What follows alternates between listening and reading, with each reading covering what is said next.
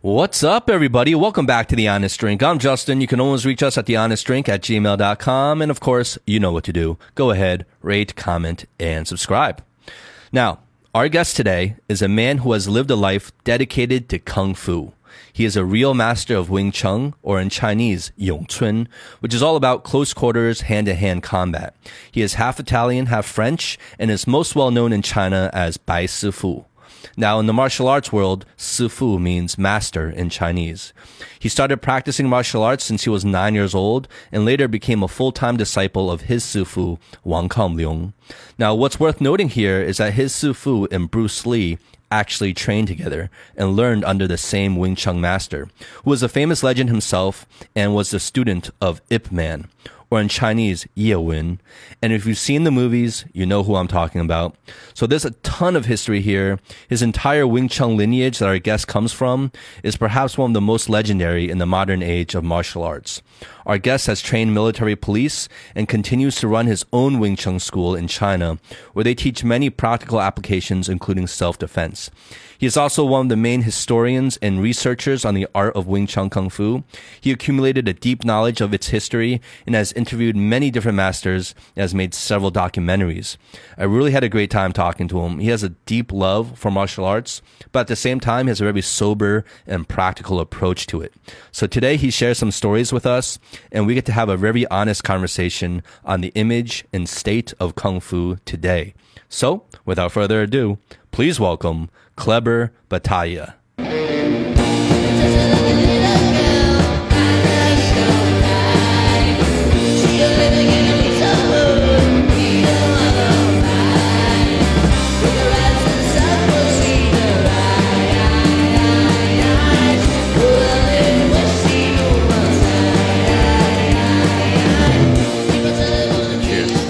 Cheers. Thank you for having me here. I really appreciate it. Thank you, Kleber, for Yeah. being here. So this tea is actually from um, Zhongshan, and they grow it organically. They don't put any any chemicals or preservatives in it. Wow. Yeah, Is a honcha or a, uh, a it, it, it's yeah, it's kind of a it's kind of a red tea. It's a type of red tea. wow. Its flavor is very uh, herbish. Like, yeah, Very nice. and it's very fragrant. yes. I actually really enjoy drinking tea. I do actually. I really do. Yeah, me I too. really do. And I didn't before coming here. Actually, I, you know, I was one of the guy. I love the when I was in Hong Kong. I drink all the time lai cha. I really love lai cha. Lai cha. But then when I came here, you know, it's like I started to drink tea and stuff, and people are very much into it. You know, like oh, this is lai cha is not real tea. You know, you don't put sugar, you don't put Yeah. milk, and it's like oh, okay, let me see and stuff. Well, there's this whole ritual around drinking tea here that I learned as well when I when I got here, and more more recently, and it's just um, it, it's I don't know, it's kind of like relaxing to like pour tea and like to wash it and and then pour it out and then smell it and drink it. It's like this whole kind of really routine and ritual. It is. It is really a routine in, in a way. You know, like you have to put the tea, you have to wash the tea, then you have to put it down, then you know, slowly, slowly. Like anytime I go to talk with those kind of uh, ancient kung fu masters and stuff, they all do the same thing. You know, like you sit down, take the tea, Yeah. they talk to you, and it's very, um, it's very relaxing, as you say. You know, like I had like few teacher actually that you know, like uh, you go there, and then you just talk for maybe one hour about kung fu principle, and then you start the training and stuff. So Kleber, you're you're um you're interesting because you started practicing kung fu when you were nine years old. Nine years old, yes. Wow, and then you did uh you did all sorts of martial arts, right? From different types Yeah. of jujitsu, weapons training, uh, even boxing. Yes. So how did you land on uh, Wing Chun, or in Chinese it's Yong Cun? Ah, it's a very, very interesting question because you know it goes far away. You know, anytime somebody asks me how did you end up, it kind of almost like I forgot about it. You know, it just like it seems like it was there since since I can remember. You know, in a way, Like it was a natural path for you. I I wouldn't say like you know because when I was a kid in Italy, you know, like, um, the kung fu movies was you know in summertime, especially in summertime, there were all these kung fu movies around. There's like Bruce Lee, Jackie Chan, Jet Li, you know, all these kind of movies like the Shaw Brothers. It was like kind of a huge thing in Italy. I don't know. I don't even know why. Oh, Actually. a huge thing everywhere. Yeah. Okay. Yeah. I guess in America probably was, but in Europe, mm, not not much actually. Oh, really? But I think it's because also like for example like uh, Japanese manga is Mm. a big thing in Italy, but not in Europe because I think on the Second World War because there was this alliance between Italy, Germany, and Japan. Oh, I have no idea why. Honestly, what we grew know? up Huh. with uh, with Japanese culture. We we just grow up with it in a way, and So there's a lot of Asian culture, especially Japanese manga, in uh, growing up in Italy, huge, huge, Really huge. really huge. but It's- just not anywhere else in Europe. no. Wow.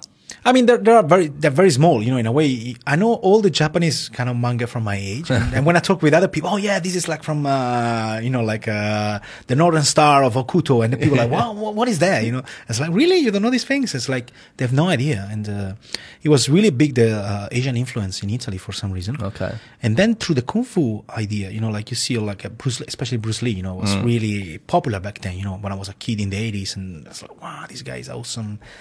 And then you know, it started to um, grow on me because my mom really loved him. You know, like wow, he's so cool. I don't know, it's something like you know clicked into me. It's like wow, I want to be that like you know like him. You know, Your mom loved Bruce Lee. my mom loved Bruce Lee. You know, anytime he was doing some some cool stuff, it's like, wow, he's so cool. I don't know, something clicked inside myself. It's like, wow, you know, I really, I really want to to do cool stuff like him. But back then, nobody was teaching kung fu because it was a thing just coming over in that period. So nobody was teaching uh, kung fu. But there were many uh, Japanese school like karate, jujitsu, and, and you know Japanese martial arts were pretty popular in Italy. Okay. So I started to do Japanese martial arts. Oh. What, what, what, what, which Japanese martial art? Jiu-jitsu. Jiu-jitsu. Japanese Japanese jiu-jitsu. I started my first thing was Japanese jiu-jitsu when I was 9, very still a little kid. Mm-hmm. And I really love to, you know, to roll around, to stay on the ground. I really love the ground fighting idea, you know. Mm-hmm. It was pretty cool, you know, like the when you put on it gi and stuff. It was, it's really cool, you know, for a kid it's, it's kind of uh, interesting and it's, it actually developed a lot my ability of uh, body motion. Because when you're a kid and you kind of really learn how to fold, to roll, to move, to devinculate from things, it's, is kind of very very important.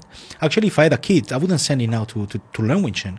I would definitely send it to learn like either jiu-jitsu, Japanese jiu-jitsu, or judo, because those arts really uh, tell the kid, you know, like uh, physical contact and you know the way to roll, to fold is very important. To me, at least, was really really important. How to really use your body and how to leverage your body, right? Yes. So it was really the beginning, but you know, there, there's no strikes. Mm-hmm. So when I went, you know, after a few years, you know, I I started to do like uh, Western boxing because boxing is a big thing in Italy. Actually, it's not like the old tradition. Oh, yeah, also, yeah, for sure. So it was like, oh, okay, I have two friends doing boxing, so I went with them. I really enjoyed. But then, you know, I end up one summer, you know, uh, watching again the, you know, the Bruce Lee stuff by accident, and I was like, actually, I don't do anything like this guy. You know, this guy is like, you know, very, very different from what I do. So I started to do some research online, and back then there was internet wasn't, you know, like uh, nowadays you can find anything. You know, started to do some research, and I found out that Bruce Lee actually in his life mostly just studied Wing Chun. And I was like, uh, all right, because I look for Jeet Kune Do, which is his own martial arts. Yeah. But there was nobody teaching that. So I said, okay, let me go to the roots of it. Said, like, it's, oh, no, he studied only Wing Chun. So, and there was only one person in Rome when, when I grew up teaching Wing Chun. So I, I went Only there. one. but then I was kind of like, even though I, I did other martial arts and stuff, I was really mesmerized by the idea that, you know, like, in a way, Wing Chun is a very particular kind of Kung Fu because it, has the kind of esoteric, uh, you know, fascination. Like, you know, when you think about Kung Fu, think of this old master, all this kind of esoteric knowledge behind it. But at the same time, it's, you know, it's also like, uh, almost like, when you look at it, it looks almost like street fighting, you know, like punching, elbowing, kicking. Well, it's all about close quarters combat, right? Exactly. It's all about close quarter combat. But, you know, it's funny because you start by doing the form and then after you just do close combat stuff. I was like, wow, it's a very interesting mix between, because, you know, when I think about Kung Fu, I thought like, you know, like this thing like animal, like, you know, like The crane stance, the mantis, tiger stance, crane, yeah. tiger. So it was kind of like, mm, you know, like, I don't know about that, you know, but then I was, well, actually this one is, looks really effective. At the same time, you also keep this kind of flavor of the kind of like Kung Fu-ish idea. Yeah. So it kind of really intrigued me, and I started to to get more. It's it's really addictive in a way, because Well, that's, that's what I hear. I, I hear it's really addictive. it is. And and to your point before, Bruce Lee definitely really legitimized. It did, um, it did. Yong Chun Actually, or did. Wing Chun in terms of for the Western world, right? To the Western audience, he was really using it. But going back to like, yeah, it's really addictive. You know who uses, you know who practices Wing Chun a lot. Um, for the last fifteen years, Robert Downey Jr. yes, Yeah, absolutely. the actor yes. who plays Iron Man. Yes, he is he is so into Wing Chun for the past 15 years. He does it daily to the point where even on his movie sets, Ah, yeah, it's bring, his it bring will come yeah. and he trains Yes. during while he's shooting. Yes. He, he does it every day and it's been a huge, huge part of his life. He's almost just as passionate about Wing Chun as he is about acting. Absolutely. This is what yes. he says. Actually, say he went to the Oprah uh, Winfrey show, and uh, he said that actually Wing Chun Oh, did he? saved his life. Yeah, he went to her, and he also went to uh, Ellen. Uh-huh. And in both of them, actually talking about this Wing Chun experience and how it was for a period. I don't remember if it was drugs or uh, alcohol. Or Yeah, something. he was he was heavy into drugs Yes. uh, in, for a while. You know, he he's been famously known. You know, there was a period of his life about 15 years ago where he was in a really bad place with drugs and it really addicted, and his career kind of like was was gone and everything. And then uh, he said the the recovery, the start of his recovery from these drugs, drug addiction, was the same time he started practicing Wing Chun. He says there's something really I guess, philosophical about Wing Chun that he applies to his own life that really helps him. And there's also just a very practical aspect about any martial art that it's, I think it's a good thing to help replace a lot of negative uh, addictions, right? because it gets really addictive. Any sort of like, any sort of exercise, really. Like I do boxing, and boxing for me Yes. is very addictive. Like I feel bad. Like I physically don't feel feel don't do well it, yes. when I don't train that day. You know? I feel you. Yeah. It is. It is actually it's true. Actually, one of my main thing was one time, you know, like to when I go to America, I really say, okay, one day I will, sh- you know, I want to like really, at least you know, show something like to you know to Robert Downey Jr. because he's really passionate about you Yeah. know, kung fu and stuff. And uh, you see for Eric Oram, he follow like uh, one of the William Chow masters. Is uh, you know, is another kind of lineage, but uh, he's really a cool guy, and uh, he really learned a lot of uh, philosophical things at the same time. But he also put it into the Iron Man. He put it in the in the Sherlock Holmes movie. You know, Yeah, the- Sherlock Holmes. Yeah, yeah, like, yeah, uh, yeah, Uh, fighting scenes and stuff. Yeah, that's Wing Chun. Yeah, Yes, a lot of it was yeah, a lot of that influence in there. You can tell. There And you can tell he knows what he's doing. He's He, yeah, does, he does. He, does. really knows what he's definitely doing. Yes, he really does. Is there a belt system in Wing Chun, like there is in karate? Um, Because some Robert Downey said he was a black belt, but I don't. I've never heard of a belt system in Wing Chun though. Chinese martial art in general they do not have the, the belt system. You Mm-hmm. know, it's a Japanese thing that is taken from the the Go, the game Go, the kind Okay. of like the Go game. It's kind of different levels and it's taken from there. Chinese martial art they don't usually have that. They usually have a, a system based more on forms. So if you know this form, you're this level, or you know. But some style, you know, they, they keep adapting to towards because that is the main system. You know, the most famous system uses belts. So people start to also put in kung fu belts. You know, so also in wushu now lately they start to use belt system. So it's a bit confusing because people don't know like what is kung fu, what is wushu, what is like. It's a bit intriguing. Like how people say, oh, tai chi and kung fu is the same thing. So people have a very vague idea about kung fu in, in general. Yeah. You know, it's very kind of uh, fluffy. Yeah, it's, well, there's like there's a lot of mysticism around it, where where it's steeped in this culture and this history, and you know, a lot of it has been. Um, I don't know. I don't want. I don't want to say corrupted, but a lot of it has been influenced by by Hollywood and how Hollywood portrays kung fu. Yes. Right. So there's there's a lot of kind of I feel there's probably a lot of misunderstanding around kung fu in general. Yes, but in a way, actually, the term is funny because the term kung fu, you know, Chinese never referred to it as kung fu. Actually, the, the, the term kung fu come from these movies because uh, the first one to use it like um, on a social media actually was Bruce Lee in the 60s to use the term kung fu, but he used it kung fu in a way to like, you know, in the way the kung fu means like achieving a good skill, a very impressive skill towards something.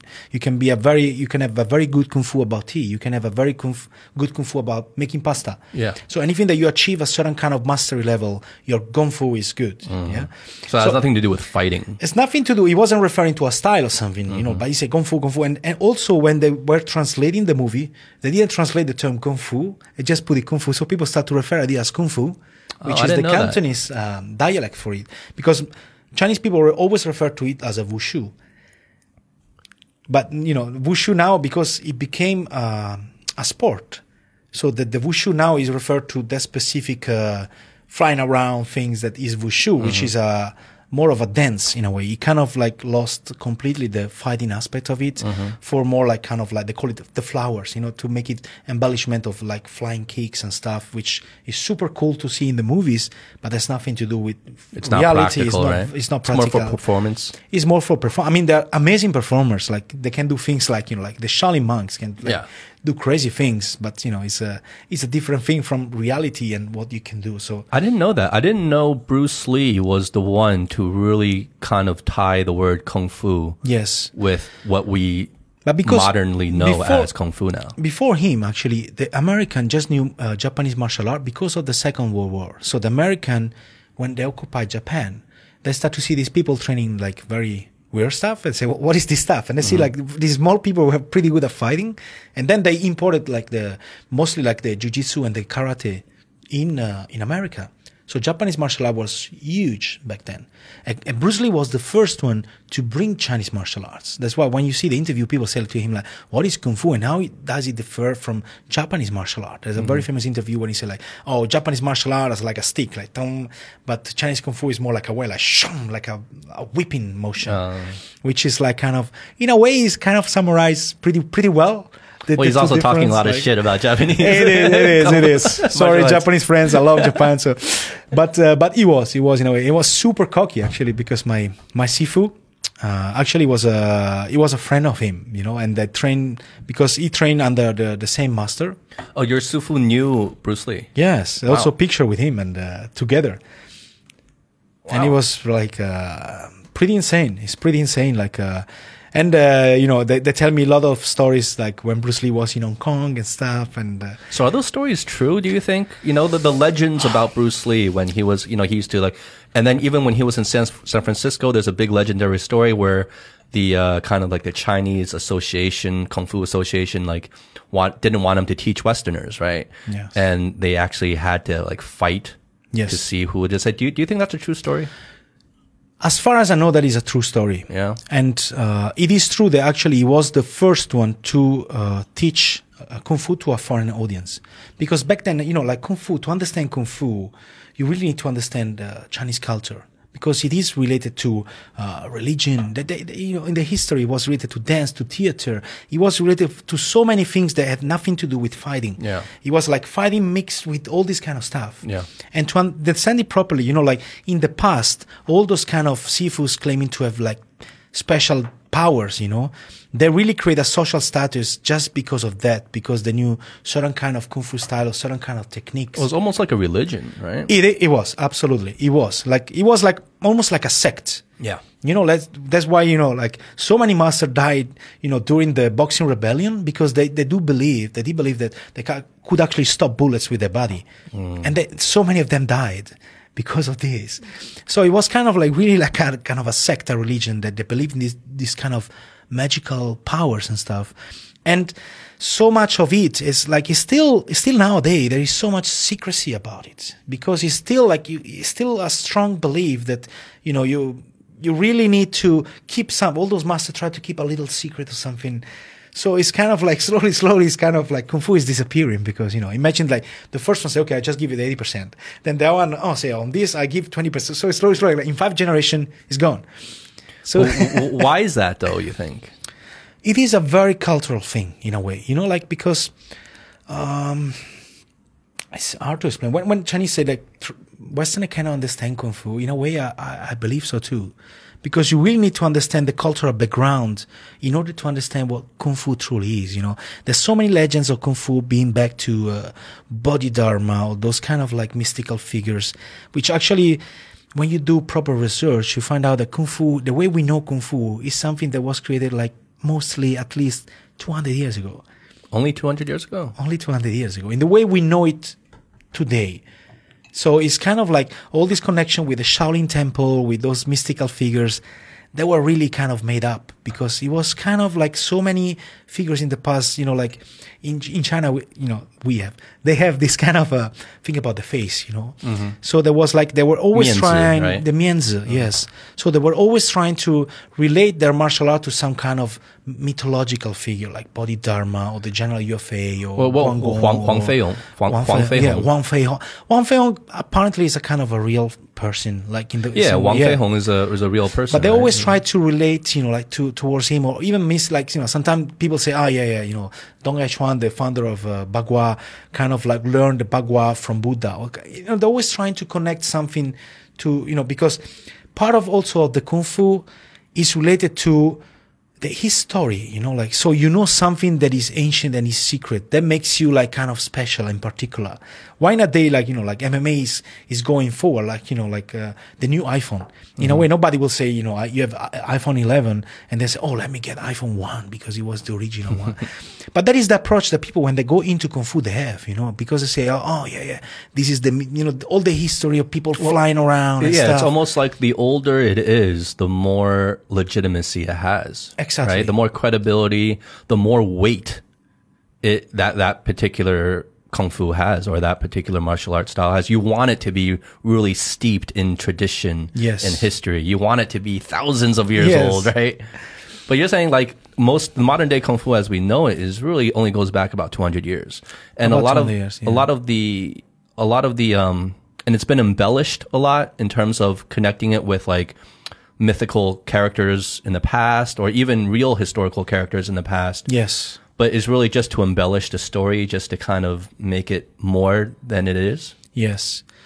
But in a way, it's very human, you know, like in a way, like if, it's like attaching a story to the whole thing yes, because for them, it, it is true that, the, as you say, you know, the more historical, the more ancient is the style, the more kind of credibility it has somehow. Mm-hmm. And, you know, if you think about it, like how does that even make sense in a way? You know, because you say like, yes, because, uh, back then, you know, like the story they say like, oh, back then they were really using it for fighting. Yeah. And I say, yeah, but they were not using Kung Fu. They were using weapons. yeah They were using like swords or like alabards or Yeah. whatever. Yeah, they were using swords and they were wearing armors. Yeah. So for sure they were not punching or kicking. No. they were mostly using like uh, wrestling, some technique. That's why, for example, when you see ancient manuals, like for example, like in Italy, we have uh, or Spain or Germany, we have ancient manuals of sword fighting and stuff from the 1300s, and you see that mostly like they were refer like you know like to sword fighting, but also hand to hand, but wrestling or, or stuff to put down the the person and then smash it and. So there is nothing really related to like boxing in a way because boxing come also like the, the the oldest reference we have to it is like from Alexander the Great or Greece that where they become a kind of Olympic sport. Mm-hmm. But it was a sport where people like when where they, were not having a war, they were having fun. You know, like, Greco-Roman wrestling like Greco-Roman wrestling or or boxing, really boxing, like the Mm-hmm. way we know now Western boxing in a way, you know, kind of from Pankration or, or kind of. Uh, they, they were just having it for, for fun. Actually, people where they were in, in a peacetime or Yeah, a things sport. like a sport, like you know, people. The Roman had the you know the gladiator fighting in the in the Colosseum or something for fight, the bet money, and the people were boxing and stuff. And, and it's a tradition that in Europe is pretty clear because we kept records and stuff and that is the same in China. You know, people were not using, you know, hands-to-hands combat to fight in a war, and it's something that is pretty modern. Actually, like kung fu style, the way we know it, just come after the the Ming Dynasty, where also the history of like the Shaolin Temple and stuff. Which, if you think about, like, why should monks know how to fight? yeah It doesn't make sense. You know? yeah yeah And that never made sense to me That either. never made sense. Actually, all the, those Buddhist and, and Taoist temple hired mercenaries to protect because the temple were always like a source of uh, treasures. You know, people Mm. go there. So basically, they hired like troops of mercenary to protect the temple. so it wasn't the monks that had to protect was not the monks. They were the mercenary that belonged I've to. always wondered, like, why do monks need to be so fucking tough? yeah, like, they're well, so tough. yeah. like, why? there's, there's no like you know there's all this legend about Bodhidharma coming from India and you know seeing those monks very very weak and stuff and teaching them you know like apart meditation how to straighten up the body so he showed them the I Ching Ching you know certain kind of techniques to to strengthen the body but there's a very little truth to it in a so, way so what do you think? What do you think is the role of kung fu today? Like in modern society, what do you think is the role, especially with the popularity of mixed martial arts? You know, the UFC is very popular now. Um, like where do you see like what place does kung fu have now? Hmm. It's a very interesting question because right now Kung Fu actually is, does not have a very, uh, you know, like people see Kung Fu as something that is not very practical in a way because they say like they see like all these kind of old master that got their ass kicked by, you know, Xu Xiaodong. That, Yeah, what do you think of those? and- Yeah, what do you think of those online videos where you see like kung fu master, Wing Chun master versus boxer, or you know, or versus MMA fighter? You know, Eh, there's all these videos. I mean, you've seen it. A lot of people have seen these videos Many, many, online. yes. And like a lot of times, it's like an older kung fu master guy or whoever, um, or who claims to be a master, and then you know they just get their they get their ass kicked on these videos. Like, Yes. w- what's your take on these videos? I'm pretty glad that actually happened. In Yeah. a way, it's a kind of a wake up call for you know for for Chinese martial arts because, as I say, you know, many, most of them, you know, they, they believe in this kind of like mystical kind of powers and things, and they just stuck into a single style. In a way, you know, they say, oh yeah, Tai Chi is better than I don't know Bagua, Bagua Xingyi is better. So they're still stuck into different kind of things, the styles. That it actually is a thing. If you look at the way that the master in the past were training. Actually, they were all sharing that there was not such a thing like styles. Style is a very modern creation. Really? Yes, it was a very modern creation. Like you know, like before, nobody referred to, "Oh, I'm doing Tai Chi." You learn a kung fu from from a family or a group of people, and then you go around because no martial arts, not even mixed martial art, has all the answers. You know, so people keep going. Even mixed martial art is what they do. Ah, I need to learn ground fighting. Then I go to train BJJ. I go to sambo. Yeah. I go to train with different masters and get idea, and then I bring something, and they create their own style. So the style that McGregor fight is very different from Anderson Silva or whatever, you know, even the, the weight category. So it's a very different. There's no difference in kung fu. So there is no thing as ah the Bagua style is the best style, the Wing Chun style is the best thing. Actually, Wing Chun is a very it is kind of a dictionary. It was kind of a MMA or kung fu back then. It was kind of like taking, if you see Wing Chun, it's, it just doesn't even move around. Mm. So it's just kind of very short motion and stuff, which is not very common in kung fu. So somebody say, hey, all this kind of flowery stuff, just take it away. And that's, they start to really take off things and just say, okay, this is a punch, just put the punch. This is a defense, just put it there. So they started to do this process. So it does not make sense to talk about, oh, I learn a style of kung fu, which is a, just a very modern approach to it.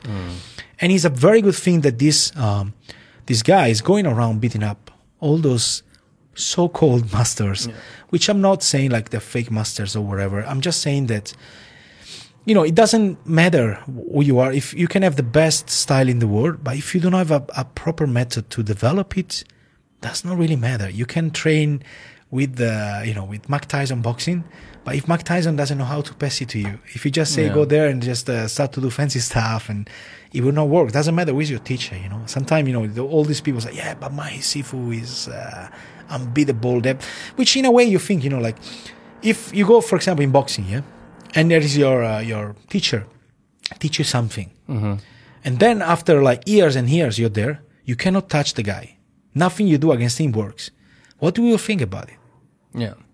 It's like mm, this guy is maybe he's not Yeah. teaching me. He's So- not right. He doesn't really know what he's talking about, maybe. he doesn't really know what he's talking about because either he's not showing me anything because he want to always keep the distance, which many masters do actually, and they just show them the basic things, and they, you know, like kind of like they always try to keep them like on a on a kind of like shifu. Like that. also the word shifu is very interesting because it's also like a father son relationship. So you need to give them respect, even if the respect is not earned in a way. You know, it's so they're never like- really tested.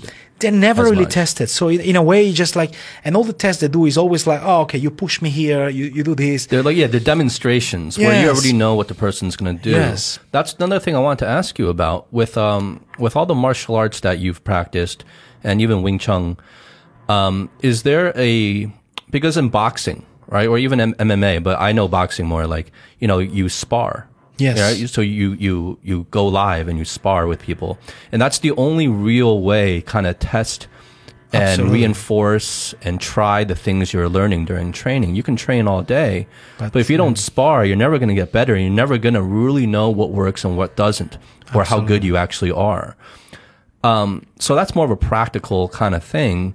But from my from what I've seen, I don't really see any sparring equivalent when it comes to a lot of the martial arts uh, or the kung fu. Right? Yes. Is there one though? Do, do they do sparring? Is there some sort of actual fight that they have, they they go live really to test out what all the things that they're training and practicing. Funnily enough, funnily enough, uh, most Westerner learning those those styles, they bring sparring into it. So, for example, like most of if you put like uh, Wing Chun versus something or Wing Chun good fighters, you will see that most of them are foreigners. Which is funny because in a way, as I say, kind of like because of the face, like you know, that means uh, like they don't want to lose the face, or this idea that the master is untouchable. So they, they, they don't want to do it, you know, because if what if you Yeah, know if they lose or they get beat up, then exactly like they lose all credibility. But, but not even there, you know. Even even if like when I punch you, like if I say okay, you punch me. Anytime I say to one of my students to punch me, they kind of punch me because you know unless I'm explaining something that you know like you punch me, they punch me for punching me. Otherwise, how would you even know if the technique is effective or not? Yeah. But there is a certain kind of subdetance, you know, like when they punch, the way they punch, or they don't put effort into it which is kind of like you know it's very weird because it's not about the, the style itself it's about the way that they train it because all of the styles you know like we have two hands and two legs you know in a way Wing Chun does not differ much from Western boxing or from Muay Thai or they're pretty much very I mean what can you create that is not already there yeah, maybe when you do boxing, you do a lot, lot of this, which is a technique we also do in Wing Chun, or you protect like this. Mm-hmm. They're all like the same way. So it's not about the style. The style is just a way that you approach strategically a fight. But then if you never fight, how do you know if that is, you just believe because your Sifu and the Sifu Sifus told you?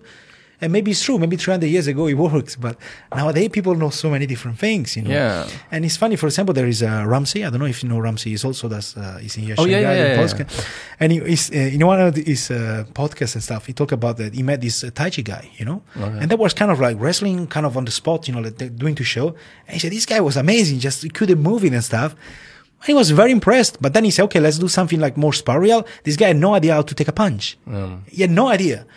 So they, you know, in a way, they over focus and over specialize on certain kind of techniques. Let's say Tai Chi, for example, over specialize on Tuishou. So if you go into that specific skill set, you will never be able to beat them up on that specific skill. Yeah. But that is related to fight. Maybe it might happen during a fight. I don't know, one out of 50 times. I don't know. well, it's just not practical. It's not practical. You know, that you need to be able to take this skill. It's like I said to you, like, you know, like I always say to them, like, you know, sometimes we have the, the form or certain kind of drills and people ask me like, how, but how does that refer to fighting? And I always say to them like, okay, how does you, ref- how do you refer kettlebell to fighting? You know, it's like in a way, some Chinese martial art, what they do is like they train with a kettlebell, and then what they do is like, okay, now they try to relate this motion. Ah, when, the way you do it like this, then you punch like this. They try to explain the motion in a fighting way because some of them have no real fighting experience in a way.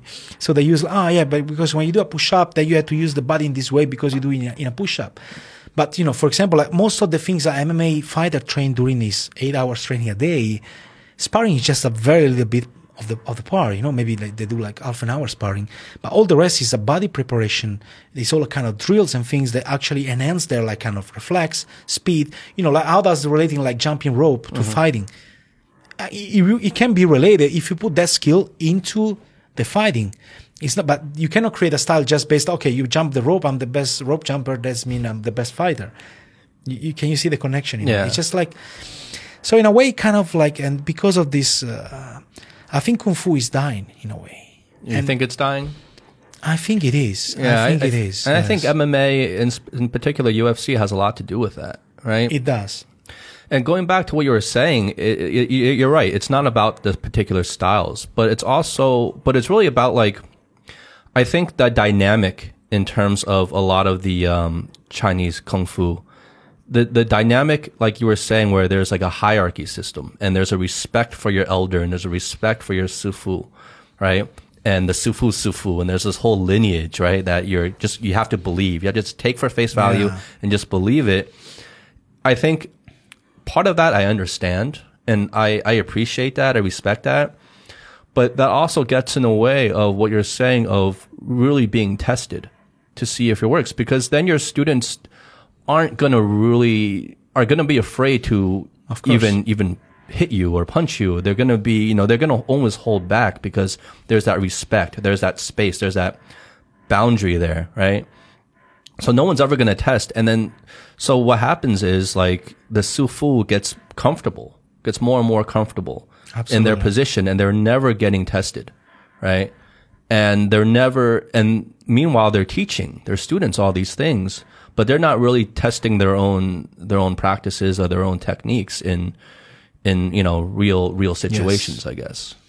But I guess that's also where you where do you draw the line, right? Like where do you draw the line between the practice of kung fu in terms of really wanting to use it to to fight, or or it's just you know so, sometimes like when people tell me like oh this that's not practical, I'm like yeah, but like what do you care? Like if they enjoy doing it, just like any other sport or exercise, if they if they want to do it because they just enjoy the art form or enjoy what it gives them or enjoys the workout it, it gives them or whatever, you know? Yes. Then why not just let them enjoy it? Why does it always have Oh, to be course, like a yeah. combat use, Of course. right? Well, there is a fine line between like, you know, like um, sport combat. Actually, MMA is not the correct term. It should be mixed sport combat because there is no martial art into it. It's a very fine line. You know, it's like when you talk about martial arts, is is a skill that passed down. You know, it is an art in a way. So like people doing traditional martial art do not just enjoy the let's say like the fighting aspect of it. You know, I would put it like what truly makes kung fu different from, my opinion, and some, you know, like I'm taking this word from actually one of my inspiration, which is called is a guy called uh, Wang Xiangzhai, which was a, a famous Chinese master who went around different style to challenge them, and he, he created one one of the style like it's called Yiquan, which is a style without forms, and he's he was one of the main inspiration of Bruce Lee and you know Bruce Lee like this fact of that there is no form, take no form, take what is useful. Is all words coming from Wang Xiangzhai, but Bruce Lee never gave him the credit to this guy. Oh, really? Because Bruce Lee is always credited now as the father of mixed martial arts. He, because Jeet Kune Do was like kind of the first time. Jeet Kune Do was the first time that publicly somebody uh, start to mix different kind of things. Yeah. it's true. Yes, So But- I mean, that's that's really like the birth of, of mixed martial arts, right? Like he was mixing in. So like Yeah. Bruce Lee would take cues from boxers in terms of the, their footwork and everything, and from all types of martial arts, he would just all incorporate it, and even Wing Chun. Yes. he would just incorporate all these techniques into what he thought was just the most yes, practical and straightforward, like trim the fat from everything else, right? Yes. And what and and just get to the meat of it. And that was Jeet Kune Do. So he's credited with. But you're saying there was another guy before that was doing the there was thing? another guy that was doing the same thing in China, basically, but just with Chinese martial arts. He wasn't doing it with different Oh, okay. kind of uh, martial arts, but he was doing the same kind of idea. And all the words that come from like you know, like the Bruce Lee uses, like ah, like be formless, you know, like all these things. Mm-hmm. Be like water. Be like water. He took it from his Wing Chun Sifu. Oh, really? Okay. yes, okay. Be Like Water from uh, Wong Shun Leung, which was the guy, uh, because when Bruce Lee started to uh, train Wing Chun, because uh, his father was a very good um, friend of uh, Ip Man, Ye Wen. Yeah. Yeah, but actually, when he, Bruce Lee started to train, Ip Man was very old, so he gave it to um to Wong Shun Leung, which was at that time was his main instructor, which he was a, a fighter. He was uh, actually coming from boxing. That is why his Wing Chun is very effective.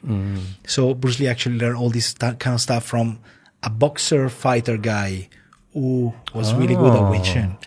So that was Bruce Lee's probably early influence that opened up his mind. Like you can incorporate styles here. Actually, there are there are letters in the in the museum Bruce Lee of Bruce Lee writing to the Wang Law and thanking him for for all his teaching, all his things, and uh, Wow. that is where all his influence come from. Because Bruce Lee before that he was you know, it was just not he, he did some kind of other things, but he never did something that specifically practical in a way.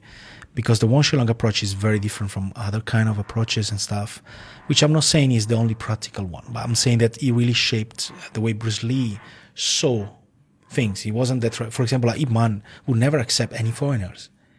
Oh, you wouldn't? He would not. Oh. So Bruce Lee, when he went to America and he started, that is, is really Bruce Lee spread out kung fu. Without Bruce Lee, nobody would know about kung fu. Yeah. Well, the Western world would. The Western world would not know about it because the, the Chinese were very secretive. So when he moved, you know, like to America, you know, like, and then the community, they start to say like, hey, he really wanted to, to teach to everybody, but the community say you cannot do it. So the, actually the, the fight that happened is true. is real. That, that moment that where he was allowed to teach and he had to fight this guy actually is a true thing. Oh. So it's kind of like that, but that kind of tell you the the mindset of you know the Chinese back then. You know, Yeah. They were very kind of closed, very close, very secretive. and it's still still a little bit like this. Unfortunately, it didn't change. Like you know, kind of. Uh, so it was in a way, it was the forefather like of, of MMA in the way it is nowadays because Mm-hmm. he started to mix different things from different styles. What do you think of the uh, Ip Man movies? Have you seen those movies? I did see the movies. so, well, I mean, what, what, what's like as a Wing Chun master yourself? Like when you watch that movie, like what, what, how do you feel about it? I think the first movie is pretty cool. I mean, Okay. the, I mean, okay, I mean, they're cool movies. They're very entertaining. very entertaining. Like the first movie has very little. Like they're trying to to push uh, Ip Man as a hero figure. Mm-hmm. Before him, it happened with the Wong Fei Hung in history. Yeah. Now they're trying to make Ip Man the new Chinese Superman in a way, kind of like uh, the superhero of the new generation. Mm-hmm. So they kind of like uh, put him like ah fighting against the Japanese, then fighting against the foreigner, then the last fighting against the Marines. Next it will be Ip Man versus Superman. I don't know, but the idea actually uh, is very different from reality. Ip Man actually was working for the Japanese. Really? Ip Man was working for the Japanese. He was into the police, military police, when, when actually Japan occupied China. That is why when actually things get a little bit dodgy, he decided to go to back to Hong Kong. Because Who- he who had decided to to run back away. to Hong Kong? Ip Man. Oh, Ip Man. Otherwise, the Chinese government will. So what was he? What was he doing for the Japanese? He was into the police. He was working as a as a as a police person for the Japanese. Really? Yes. How do you know this? Uh, Because This is, this is what you, what is- you've learned. But this is like if you get the history of Ip Man, I mean, it's not like something secret. If you Oh. just read the, Oh, so this is this is open like it's back. open, but nobody reads it. You know, it's, it's like you know, like, like the Bible. You know, everybody the Bible is there, but nobody reads it. Yeah, you no know, one like- bothers to learn the history of it. Nobody, man. uh, They rather just so- watch the movie. yeah, just like you know. So the movie is like, let's say, like there is like maybe uh, fifteen percent of reality in it that is is a Wing Chun master. He was living in Foshan and he was forced to move to Hong Kong and he lost everything. It's true. He lost all the. He was a very rich person and he lost everything when he moved to Hong Kong. So he started to teach kung fu for money. So it- it's a very different. But on the second and third and, and the fourth, not, I mean, the fourth, if they call it, they called it like I don't know, like uh, Chinese uh, con- conquer America, and it wasn't called Ip Man. It was the same because there's not one thing that is true. yeah, well, the, the In a sequels started getting a little out of hand. It started getting a little out of hand. I would say that there are good kung fu movies, but there's nothing to do with the real Ip Man, you know, as a figure i- in a way, you know. So it's uh, in a way, I, I want to use bad word because it's my, uh, you know, like in, in my lineage family, but you know, he's, uh, he was actually, um, I don't know how his skill were because, you know, I, I don't know. We only have videos of him doing uh, certain forms Mm-hmm. when he was already because he died of cancer and because he was a opium addict. He was an opium addict. He was an opium addict, Wow. so it kind of like uh, because back then everybody was Yeah, kind of like. So it's it kind of like uh, you know it's a bit shady. I don't know. I, I don't know how to tell you about his skills. Like you know, I know that he taught uh, this There's one just, there's just guy. not, not much evidence of of or um, record of him actually fighting, right? No, but there is many records of Wong Shun Leung fighting. This Mm-hmm. guy was a fight. He was like doing uh, Beimo. Beimo is kind of those illegal fights they do on the Oh, okay. Hong Kong rooftop And this was Ip. Man's student. that was Ip Man's student who, who is the guy who taught uh, Bruce, Bruce Lee, okay. And actually, he's the guy who brought Bruce Lee to do those fights. And Bruce Lee Oh. really got addicted to these kind of things and then start to because they were kind of like fights for money for triads you know like they bring different styles together actually they bring like i don't know prey mantis versus Wing Chun or uh it was So a kind Chinese, of like so the Chinese triads were like the first UFC, right? Basically, yes. They were organizing fights absolutely and The- bring all these different types of uh, styles together Yes. to fight. Yes. and they're, uh, obviously they be bet money and they bet money it, it just doing for money that's so funny. The Chinese triad was the first The form fir- of you know, like kind of like they were they were on top of the roof, and, and actually there are also videos of Bruce Lee fighting on the on the rooftop, and uh, also Wang Jilo. So, so there's Like many real fights. real fights. Like they were. I mean, the first one who gave up. I mean, they were not killing each other, but they were barefoot. I mean, like they were uh, even like they were mostly like vale tudo. They were just like the first uh, UFC, with no gloves, anything go. I mean, bare kind of knuckle, like everything goes. Just first one to give up. the first one who give up, uh, just you know, the win. Wow. So it was I kind of pretty. Pretty. It was pretty rough in a way. So and they're just like you know this one Shenlong guy actually w- reportedly won like uh, like three hundred something. So he was a pretty Jesus. pretty tough guy, Okay, yeah. and he was working for the triads. He was working so, for the triads. Sorry, Steve Welsh, but you know it, it was working for you know those guys that the you know money collector that you go to to get some you know stuff from you know somebody owe you money from Debt collectors? Debt, Like debt- debt kind of collector. yes. So you go there, you give me money, maybe they break your finger or something. Mm-hmm. So there was much connected to, to the triads. Actually, the triads is something that really brought the kung fu, you know, that kept it alive in Hong Kong in a way. Oh, for sure.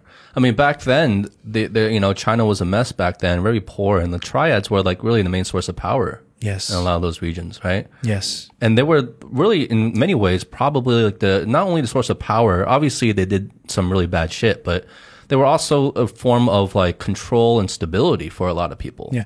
But in the same way, the Christian church was for Europe. Yeah. you know, in a way, the Christian church, like, kind of like, uh, did some pretty dodgy stuff in, in a way, you know, like they, they went to other, uh, places forcing their own religions and things. But at the same time, because they were the first one to, to record and to write with certain kind of, uh, priest orders, they also brought knowledge and culture towards. They Yeah. also like, we have priests in China. There's here in Xujiahui, they have still the, the church. They, you know, that, that, you know, they've, oh, actually an Italian priest was the first one to translate from the Chinese language. So those people, in, in the same way, the triads and the mafia, you know, it, it were the same kind of because the mafia, it, it was the the brigands. They were the kind of criminals back then. They just form a bond, you know, like a family bond between not blood related people to get stronger. That is something like that relates us to go back to to humanity since the beginning. you know? Yeah. Well, they organized, you know. Organize exactly. They organized. You know, they, they give a hierarchy to certain kind of things, to give order, to create a certain kind of society based on certain kind of things, and it's still pretty much the same thing. You know, yeah. yeah. it's it's just kind of like this is the way human create societies in a way.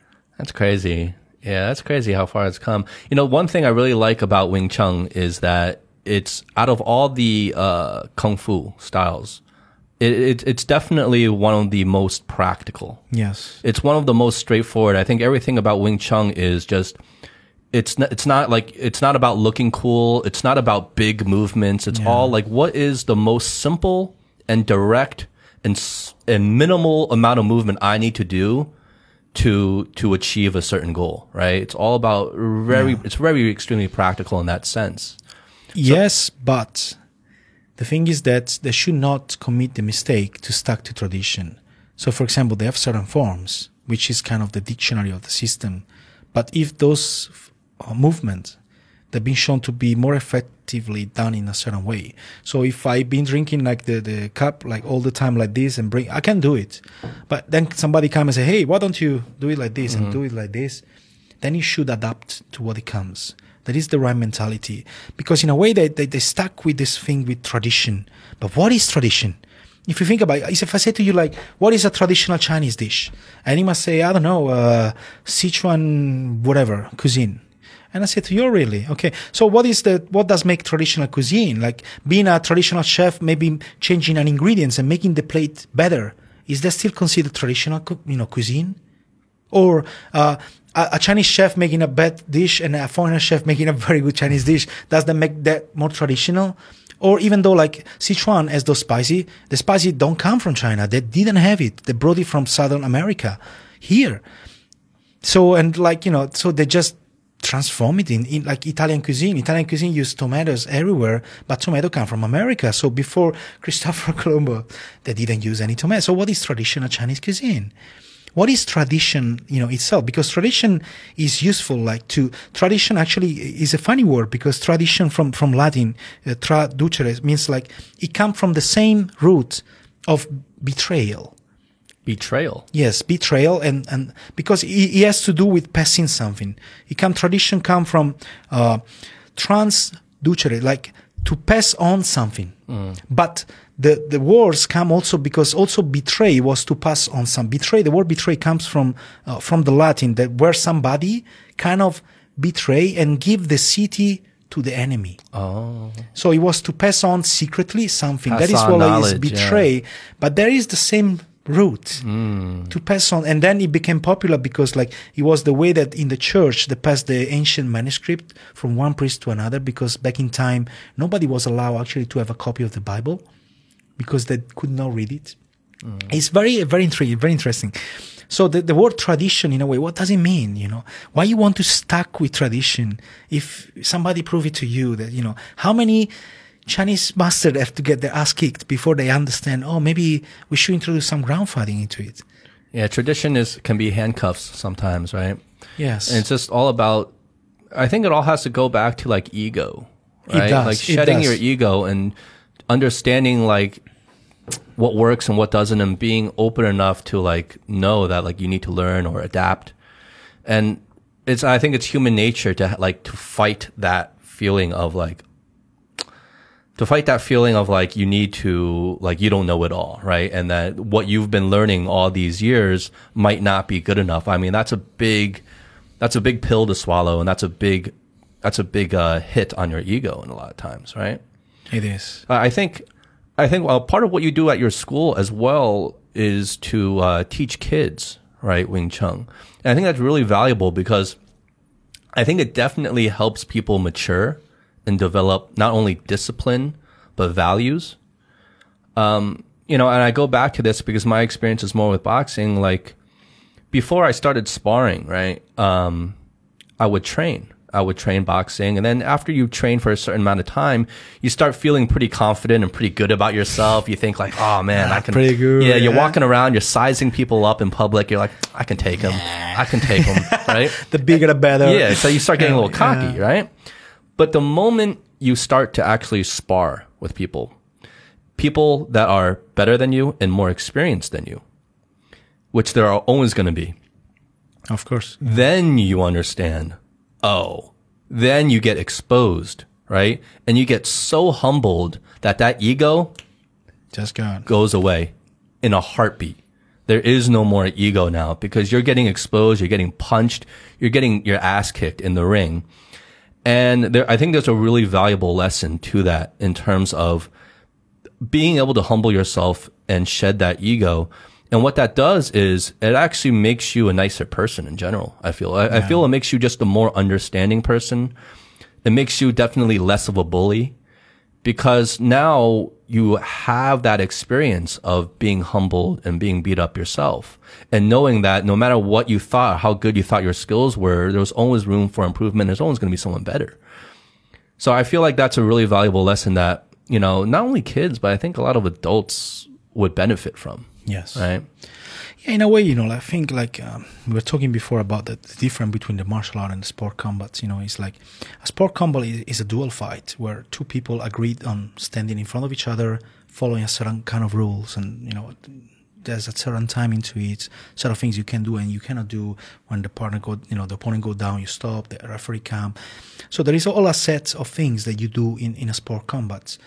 Martial art, in my opinion, the way it should go, it will be more either you go towards the sport combat, but then you become because like for example like jiu-jitsu and the Brazilian jiu-jitsu that become a sport combat. Like judo, you know, like is the is the sport combat of jiu-jitsu. Like karate went the sport combat way. So you either made it a sport combat, or if you want to keep the, the, the way of the the martial art, you need to adapt it to what martial art will be useful today. Because nowadays we don't go around with a with a sword, or we don't use martial art for, for going on the ring. That, that- that's the point. Because you should use martial art for self protection, for self defense, which is a a, a different thing from sport combat is in a situation that you can't, you know i'm here I just grab the, the cup and smash it in your face or you you have to see different kind of dodgy things or strategy that you have to adapt into a street combat situation. It's more in real world situations, right?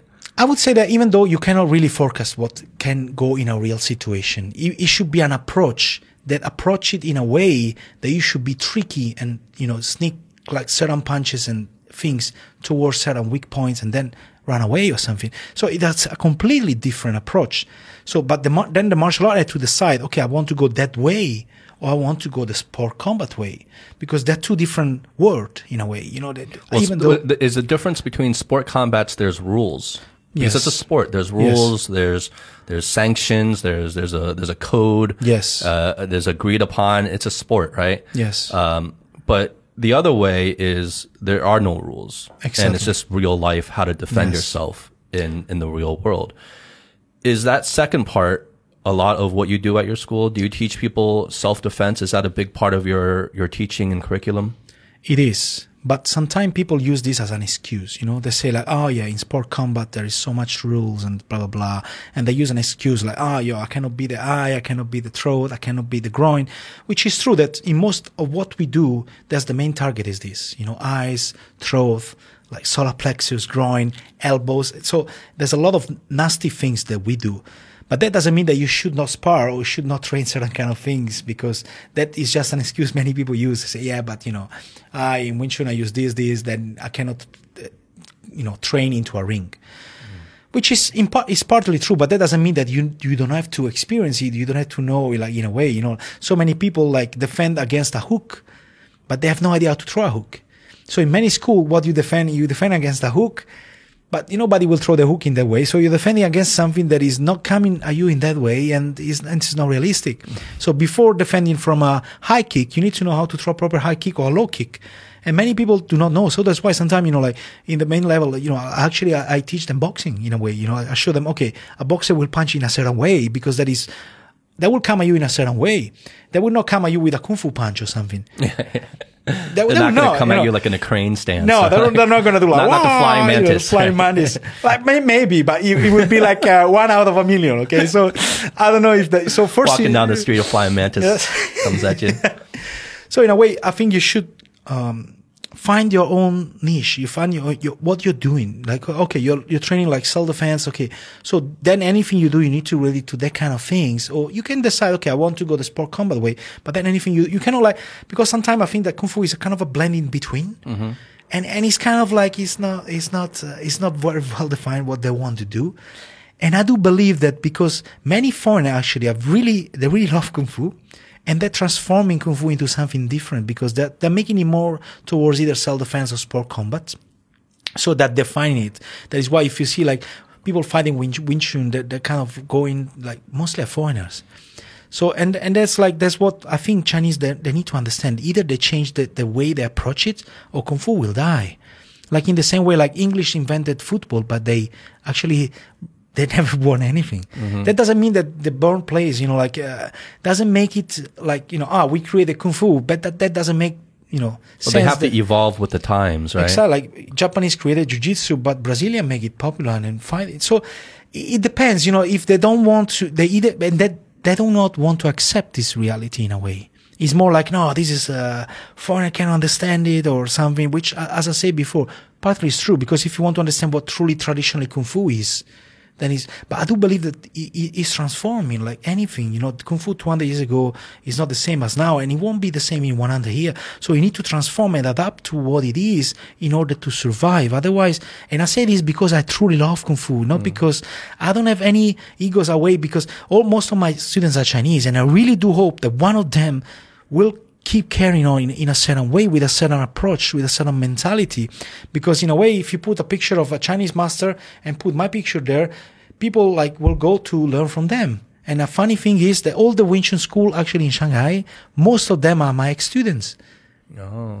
They, they train with me, but then they opened their own school. They just left, and they, you know they, they opened their school there, and they treat traditional Wing Chun because they they they just basically are Chinese. So people say, "Oh, yeah, this guy is a is a Chinese person." So I go to to train with him because he's Chinese. You know, he should know better yeah, than the yeah. foreigner. You know, But they, well, is that? Did you have a lot of problems with that earlier on? The- being a foreign foreign person, having a foreign face, and trying to cheat, uh, teach Wing Chun here in China of all places. the first year was terrible. The first year actually, so many came to challenge the school. So People came to challenge you. People came to challenge me. Who, who came? Like, how did they come to challenge you? other ch- yeah, they were very tricky because the funny thing is this you know like it's true because you know in a, in a boxing gym yeah if there's another boxing guy coming to the gym and they say okay i want to challenge your master because i believe he's bullshit or whatever yeah Mm-hmm. and it's okay so they put the gloves on and they fight or something yeah? no they don't do it in this way so they come over you know and they say like uh, "Ah, i would like to train to, to have a lesson okay nice uh, well." but then you say to them like have you ever trained kung fu i say no never so then you start to show them something, and I immediately see, you know, you can see somebody train something or not. You, I can spot it immediately. So I can see the way they move is like, you know, like certain Like they already style, know, they yeah. already know. And then in the middle of the lesson, they say, oh, I'm so, all of them like this. eh. In the middle of the lesson, they say, oh, sorry, I, mm, I, I need to leave earlier, but can, can we do something together? Can, can we spar a little bit together? So I want to test a little bit. And then you say like, uh, all right, but you know, for me, it's a kind of a lose lose situation. Imagine like you know, uh, uh, a new guy come to the gym. Yeah, I say I want to learn boxing. You know, like uh, so he doesn't know anything. Yeah, and then in the middle of the lesson, the guy go to the teacher. You don't know, you don't see it, and then you all of a sudden you see them sparring, and you see the the, the your teacher knock the guy out. What do you will think about it? Yeah. It's like, wow, what, what, is the teacher knock out a guy who doesn't know anything about it? Yeah. Then you seem like the bully. You seem the bully. But then, if you see the, the, the beginner guy beating up your teacher, you'll think, oh, this is, wow, the guy is, is Yeah. I, mean, should, I should go learn from this guy. I should then. go to learn from this guy, which is apparently is a beginner or something. So they're very tricky in a way. So I need to go very violent on them, which, why should I do that? Why don't, why don't you just come and say, hey, I want to uh, spar with you. I want to see what you have. Actually, many MMA people came and say, hey, I want to see what you have. And actually, we, we learn from each other, you know? It's, it's not like, hey, I want to prove in front of your students that you uh, just, then I had to go really, but I don't want to go that way. Why So, should I go? so go what do you way? do with these people that, that, that come in like that? Usually, if I What if, happens? if I understand, it's a bit. If I understand that they're kind of trying to uh, trick me in a Uh-huh. way during the lesson, I, I kind of say when I do some demonstration, I say okay, when somebody come, I will go on him like doing this, breaking his knees and stuff. So kind of get the, they got a little bit scared in a way. so it's a kind of like uh, this is something I learned from a, from a very good friend of mine, which also had the same in Europe. So it's just like uh, just, yeah, when somebody come to me, it's tricky. I just take his nose, bam, break it, bam, do that. So it's You have to oh, show them that you're not afraid to actually hurt I'm them. not afraid actually. I'm not afraid. You know, it's something, it's something like, you know, happened to the same to me when, when, for example, there was a, um, uh, a K1 guy. You came from Singapore. We came to, to the school. Oh, and actually, what guy? K1? K1 was a guy from Singapore, a K1 fighter. He came, he came Oh, to the K1, the- the- K1, the- K1, okay, okay. So he was kind of very interested because he was a friend of the owner of the school back then. And that was funny because this guy was so humble, you know, was very nice. Oh, he was very interested. But then his wife keeps saying like, oh, fight him. Yeah, blah, blah. And then after a while, the guy said, okay, you sorry, you want to do some, something together? Like, uh, I was all right. You know, and, and in my gym, there was like half, half of it was like blue mat to do ground fight stuff. And half of it was normal floor to train like a stand up thing. So the guy was funny because I said, okay. So the guy was kind of like getting his, uh, his gloves. He was taking off his shoes to go on the blue mat. And I stand up and I put my shoes and I take off, uh, you know, like I didn't have gloves and like, and the guy said, what, what would you doing? And it's like, you say you want to spar, but I don't spar at your own rules You don't spar what? with these own rules. He want me, to, he wanted me to spar with the K1 rules. Oh, the K the It- rules. It's like, you know, like I always say this example, like if Cristiano Ronaldo and Michael Jordan, they both play with a ball, who's going to win? Eh, It depends. You know, if Cristiano Ronaldo make Michael Jordan play with a football, Cristiano Ronaldo will win. But if the, M- Michael Jordan managed to let him play basketball, he will win. So you told them you don't want to play by the K1 rules. You don't I want say, to spar I say by the if K1. you want to spar, we spar. But for me, sparring is sparring. There's no rules. No I don't rules. Follow, I don't follow the rules of K1 or, or BJJ, Yeah, whatever. yeah. If, if I go to a BJ, if I go to a boxing club, I will definitely not go on the ring with the gloves and with boxing rules. But if I do it, I do I do to learn something. yeah.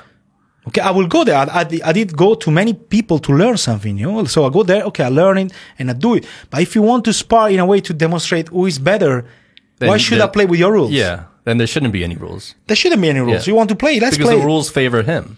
Exactly. So that that's one of the mistake that actually the, the people do also in, in many different martial arts is that they want to, you know, if a boxer go to an MMA gym or something, he will probably get his ass kicked. Oh, But for sure. like, like you say, like with McGregor and um, and uh, Mayweather. Mayweather.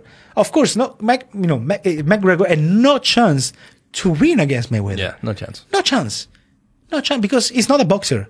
Well, Mayweather was toying with McGregor in there. A lot of Absolutely. people, a lot of people who don't understand boxing or MM, or MMA watch that fight and be like, "Oh wow, McGregor landed so many punches. He did really good."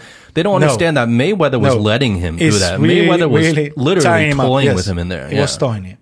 But I want to see Mayweather going to play, you know, MMA with Oh, McGregor. he get he get he get his ass kicked right away. Yes, the first few no seconds. chance. Yeah. No chance. No chance. Yeah. So that, that is the point, you know, that is the whole point. Why, you know, the mistake that many people commit also in Kung Fu is that they want to go and they play with their own rules. That is another thing that is, to me, is like a little bit like stupid. So way, so yeah? what happened? What happened with you and this guy? And then the guy was like, no, no, no, but I have a fight in, uh, you know, in this month, I have Ah, a fight. the I, I want to get started in. coming. I wouldn't say it's an excuse, but you know, like you can get injured if you play in a certain way. You can get injured. I could have get injured. You, he, he might have wiped my ass off, but at least it was on the same I, you know, we, we are on the same play, on the same game. We, we are playing the same role. Of course, I wasn't going to kill him or break his knees or something, but at least I wasn't favoring him. But he was honest us with you. He he. Yeah, he said like, "Hey, man, I don't want to get injured. Like, uh, I just wanted to to do a little spar." I said, "Okay, uh, as far as we are clear, say, hey, I want to test your ground skills. I will go on the ground with somebody. I'm not a ground fighter. I'm a I, I teach ground defense. So I teach people how to defend from the ground because I'm a stand-up fighter. I will not go to fight. I have no chance to go on the ground and fight with a ground fighter because that is his own thing. He train like you know so many hours every week to fight on the ground. I'm a stand-up fighter, and that is like what. But I need to know what ground fighters do. Well, you you still have a lot of jujitsu experience, though, don't you? yes, yes. So, but I, exactly because I need to know what what the guy does on the ground. Otherwise, how can you pretend, you know, to defend against, uh, you know, like, oh yeah, they bring you down and then you, you do this and come back up. Like, really? Have you ever trained with these guys? It's so funny though that in the beginning there were all these people coming in to challenge you at your school. I would didn't have know that never expected. happens. I yeah, would, I exactly. I would have never expected it, but uh, and it's even funnier. They come in pretending to be beginners. Yes. Right? They they come in pretending to be like, I have no idea what this is. Teach me. I'm a beginner. Very and then right tricky, away you notice, okay, this guy's definitely not a beginner. He trains. of course, Yeah, and then and then that's so funny. it's really crazy. You know, it's like uh, I don't know. I don't think uh, you know in other countries. Sometimes it happened. You know, like because when I came here, there was uh, also um, my my CJ, my um, because she helped me to open the school here. So there was a girl also that she was training our kung fu, and there was another an English guy who also helped. So we were three people in the beginning opening the school. And most of the time when we were around to do some demonstration, people always like, oh, can we try out? Can we try out? It's like, okay. And they always challenge the girl. Why? I don't know. Why, why would you do that? Exactly. Like, why? What do you, what do you have to prove? That you kick this girl ass? Actually, it, it was actually the opposite. she kicked everyone out because she was really good. But then why, why you even want to like, you know, I'm here. That's the other guy that is, it was, she was really short and they always go for her. It's like, what do you have to prove? That, as you say, get back to the ego part, you know? Uh-huh. When you say most Well, it's also insecurity, maybe. it is. Because most of these people, like if you say like, you know, most of these MMA fighter or BJJ people, actually they're very humble in a way because they know that, you know, if I talk shit about things, people will come to me and probably they will humble me down. Mm, yeah. But in the, actually it's funny because the Xu Xiaodong guy, he was the, T, the Tai Chi guy who was poking him. It wasn't the other way around. It wasn't Xu Xiaodong that say, hey, I want to challenge you because you're fake. No, that guy say, oh, you MMA guys are fake as shit. And Oh, then- he called out the MMA guys. he called them out. Like, how crazy are you? Like, you know, when you see there's some videos of this guy like Chi Master. I don't know if you saw. It's pretty funny. I, I've- I've seen I've seen Like- those videos. These chi master people. The That's fun- the most ridiculous. the funny thing ridiculous. is that if they ended up there, they truly believed it. well, that's that's well, That is the, the scary part. Yeah, yeah, that's the scary part because before when I would watch these videos, I'd be like, okay, these guys know they're just they're just trying to make money maybe, and Yeah. they they don't Oh, really it's okay, believe in it. yeah. Yeah. And so this whole thing with like the chi, the chi force, and, like Yeah. knocking people over without even touching them, and just with the chi. Um, but then, yeah, like you say, if they're ending up actually in real fights calling out people, then that means they actually really believe what actually they're trying really to teach. believe They're- It's It's not like, just a scheme. what? It's not just trying to make money. Like they literally actually believe it, Exactly. which is even crazier. It's really crazy. And then they get really they crazy. end up getting their asses completely kicked. Like I don't know. Like there's a sense of like um, delusion and reality denial when it kind comes of like, to. and then it's like funny that. thing is like, oh yeah, by my shoes was slippery or kind of was new shoe. Like, what, what are you trying to like, you know? But see that that that- it's it's exactly that kind of stuff that hurts kung fu in general. Exactly, exactly. That, that hurts That's the my point. that hurts exactly. the real legitimate forms of of martial arts like Wing Chun and stuff like that because from a lot of people who don't know yes. to them, kung fu is just kung fu. There is no Yeah, Wing Chun. There is exactly, no exactly. this. There is no that. It's all the same. So when they see a quote unquote chi master, right, getting their ass kicked, and the video is labeled kung fu master or Yeah. whatever, right? They just think, oh, that's kung fu. And then when you say you're Wing Chun and that's kung fu, like, oh, so you're the same thing. Is so all of a sudden it does it does a really huge disservice for a lot of legitimate practices. That kind of shit. Yeah. Unfortunately, it does. Yes, unfortunately, it's like, but you know, it's like you know, I want to. I don't want to say like Wing Chun is you know like uh, the best kung fu style or what's Many I met many people who actually can really fight with their own styles. You know, different, but but they're very few.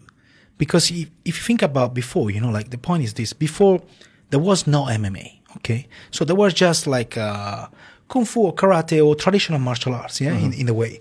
So all the people, also the fighters, they went either to boxing or Muay Thai, or, or they went to Japanese or Chinese martial arts. The moment the MMA was created, so taking out the style and things, all those fighters, they went to train MMA. So what is left, mostly the, the typical person who approaches Kung Fu, is not really a fighter.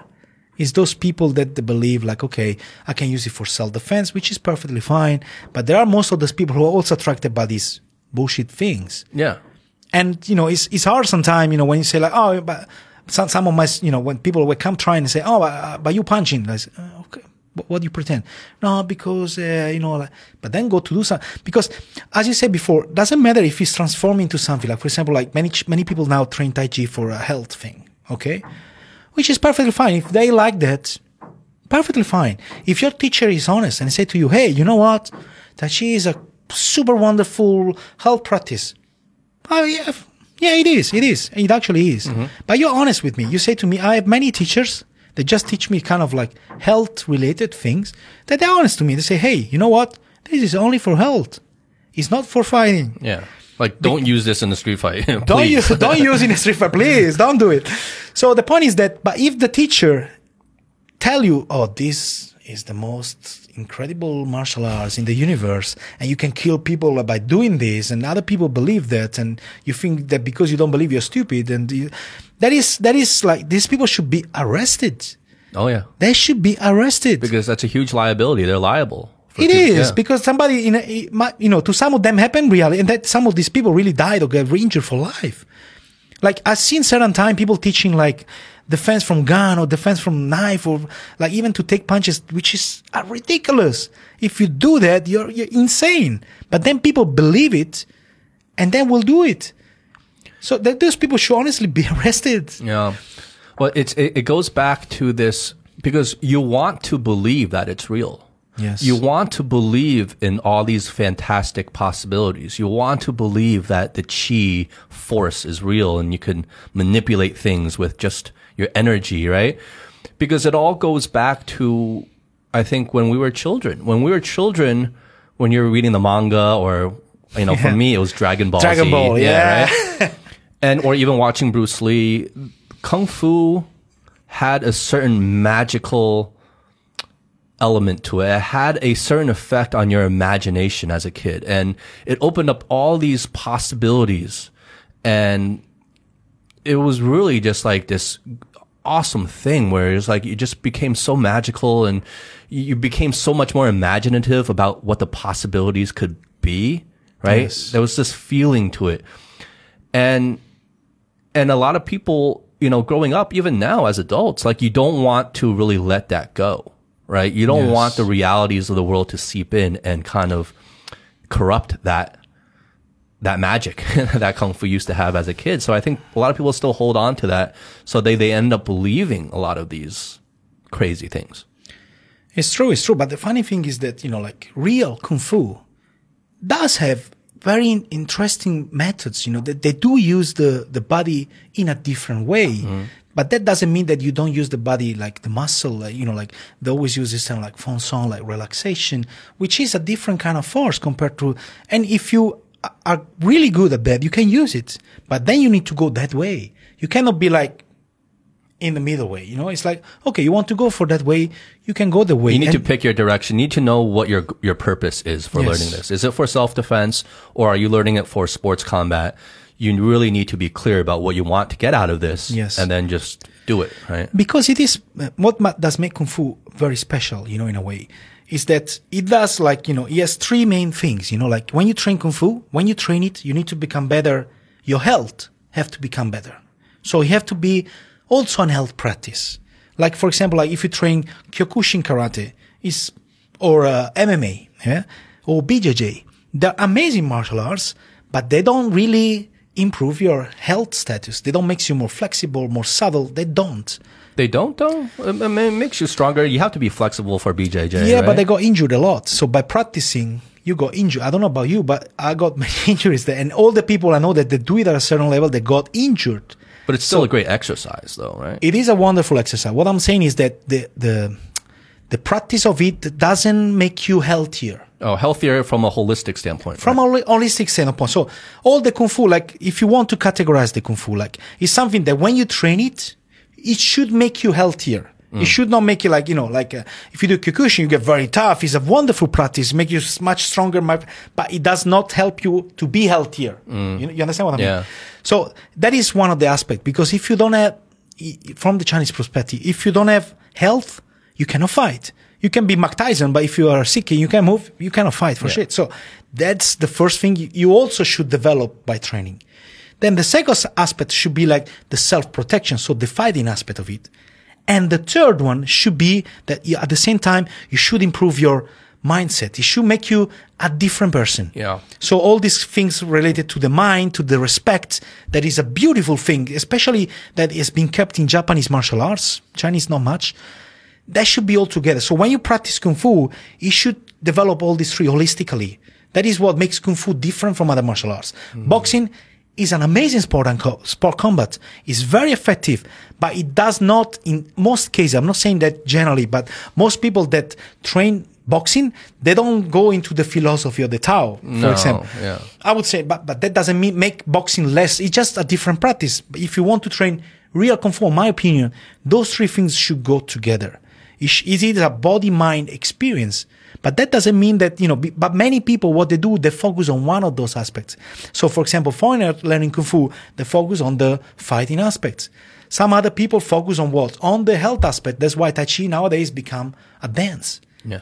It has become a dance. Let's be honest, you know, no, no, Well, it's it's the old people early in the morning in the parks, right? Yeah. They're doing the tai chi. But that is Tai Chi. I met some people who can really use Tai Chi, but it's like 0.0000001% of it. That doesn't mean that Tai Chi was not effective, but is that is what is becoming. Mm. And that is what is become already. it's a dance now. It is a dance now. Or like many practices that develop the mind. Fantastic. You know, I, I want to learn those things that develop certain mindset. But Kung Fu should develop all of this. By learning Kung Fu, you should become a different person. You should develop those three things at the same time. And that's what makes it different from other martial, on my opinion. That's for me, and for, of course, for many of the people I really look up in Kung Fu, that, that's what they said that Kung Fu was. And it turned out in different things. That doesn't make it different. Yes, it will be different in the future. Yes, but to me, that's what Kung Fu should should go. At Well, least. I Yeah. think that too. Is that is that a reason? Because this is something we haven't talked about yet. Um, because you're also a psychologist, right? You're also you're, Yes, you're a I doctor in psychology. Yes. So why? I guess. Good point. Good point. Because always like, as you say, like the mind always fascinate me. You know, like the way why, why we perceive reality the way we, we do, you know, as you say, like, you know, like those masters that perceive reality, like I can throw you away with a, with a cheap ball or something. Why do they perceive it that way? So why, why do we filter reality in a certain, so that always fascinates me. like our, our subjective experience of consciousness. Yes, because in a way, everybody has a subjective experience. If you ask the guy, the Tai Chi guy who lost in 10 seconds, he will tell you, he does really believe that he lost because of the shoes. That is the point. And what is reality? You know, in a way, like, you know, history in a way has always been written by the, the winners, you know, so we will never know what, if every person will tell you an account of what's going on, if we both today, we're experiencing the same thing, but you know, your experience, what you will remember of today, it will be very different from what I will remember today. Yeah. And both of us actually are far away from the reality. You know, it, everything is a subjective reality in a way. Well, just like for example, this is a stupid example, Yes. but just as an example, uh, you remember, um, you know, this was a while ago, but there was it went viral. There was a picture of a dress that was like people. Some people thought it was like green, or other people thought, you know, like people were debating what color it was, right? And remember. do you remember that? You know, you don't remember that? Okay, well, there was uh, it went viral, and there was like this uh, picture of a dress, and it was either gold to some people, or it was I forget what the other color was, but it was like like green to some people, and everyone look at it. So some people would look at it and see a gold dress. You would look at the same picture, you'd be like, no, that's a green dress. So it went, everyone went crazy. And obviously there's scientific reasons for why people perceive the same picture in Yes. different colors. But it just goes to show like we're walking around probably with our own subjective sense of reality that's completely different than other people and we will never know. It is. Yeah. But that is the way, you know, because like as you say, like which style is more efficient? there is not an answer because it's always the person that makes the difference. If Mike Tyson was going to learn, uh, I don't know, Tai Chi, would have been a good fighter? Probably would be. It would have made Tai Chi very useful.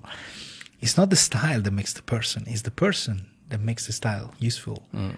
So it's you know it's just the way that people perceive this reality. Because when you realize that if you everyone perceive reality, but who is this is perceiving the reality? Because right now we are talking, but we have different filters between us. Because what's my self is trying to communicate something to you, and we do it through language. But for example, English is not my first language, so it's very it will take away something and the meaning that we associate with certain words with you or the people listening to this thing is very different so all of us will perceive something in a different way because you will filter it in a certain way Yeah. we perceive it because there is body language there is the presence but the people seen in a video will perceive it differently What you're saying to me is coming into me through my own filter. Yes. Right? Through my own algorithm, right? yeah your own experience because now you are the Justin you are nowadays because you came through different experiences of life and you have different filters you have different values you have different beliefs. But who decided that? How uh, because if you are becoming the one who are in control of this then it's a funny thing. Then it start to be like kind of like it start to be very interesting. I say like okay what if i can be the one who is in control of this thing? I mean like i want to decide the things that i believe i don't want just to blindly believe because certain people just blindly believe certain things but actually believes like imagine like we are we are getting like we are going uh, to get a drink and we walk into a bar and there are two nice girls looking at us okay? And maybe you know like if inside myself there are three different uh, souls three different egos but it's the same person yeah? So the person the ego one will think like yeah i'm so cool you know? Ah, this girl looking at me i'm so cool yeah the other person just you know person b we just look at oh whatever maybe they're looking at someone else or just uh and then the other the guy c the person c will say oh my god they're laughing at me so actually, the same moment of reality that is perceived according to the way they filter. But who is the one deciding who is the filter? What is the filter? That is a good question because you know, like when we, you know, because modern um, approaches, because you know, psychology they call it a, psychology is not a science. We still have like huge lap, you know, to to get before he actually gets. But in the same way, also science, you know, as we were talking before, like it has become the new religion because if it's not scientific, it's not real. Yeah, it gets completely dismissed, right? Completely dismissed. It is the new religion because look, if you look at if you look back at human history, it wasn't that long ago that scientists were being burned at the stake yes, because they thought it was witchcraft. yes, right? They thought it was the devil's magic. And these were scientists. And that was religion and the church at that time, you know, deciding these things. So, I mean, and today, obviously, people aren't, aren't being burned at the stake, but they, it, it, they are having similar experiences in that their careers are getting discredited, right? Or they're completely being dismissed, or they can't find, um, job opportunities in their, in their particular industry because they might believe in something that isn't that can't be scientifically observed as of yet. But the parameters of what is scientific and what can be observed through the scientific process is constantly being reevaluated, is constantly changing on a daily basis. on a daily basis. You know, things we thought, you know, 10 years ago were impossible today are scientific facts, right? Yeah. So it, it's, it's, I don't know. It, it, it just, the question is like, what are the possibilities? What, there's still so much unknown. And the trap that we Yeah. can't fall into is to think that, oh, we know all there is to know already. Exactly. I mean, that's so far from the truth. Absolutely. But that's what's really fascinates me because really like kind of like, oh, okay, what's our mind? Because like, you know, we only can, with science, we have certain kind of instrument that can measure things, but we can only measure the visible. Yeah. We cannot measure, measure at nowadays, we cannot yet measure what is not visible. And the visible part of the universe is around 11, 20%. All the rest is invisible to us. Well, we can measure things that are aren't invisible. Like for example, like black holes, right? Yes, like yes, Black yes. holes. They it's not that they see the black hole, but they can measure the environment around the black hole and make logical conclusions that there's a black hole there, Yes. right? Or even things like um like dark energy, dark matter, which are invisible, but Yes. through scientific process, they know it's there. But like you're saying, there's a whole bunch to the normal people. To normal people, we, we just, we don't believe what we can't see. Yes. And we only believe as far as we can see, which limits us and limits like our, our possibilities of understanding the human experience and Enormously, consciousness yes. and what is actually possible, right? And just like you say, psychology is not really a hard science yet because the human mind and the way our consciousness works is really still a complete mystery to It is. scientists It is. today. Yeah. How do you measure consciousness? They can't. How do you measure love? Yeah. You cannot see love, but uh, it, does mean that does not exist. It's, it's kind of like really, it's like, um, it's a very tricky part because as you say, like people do not believe what they cannot see Yeah. way.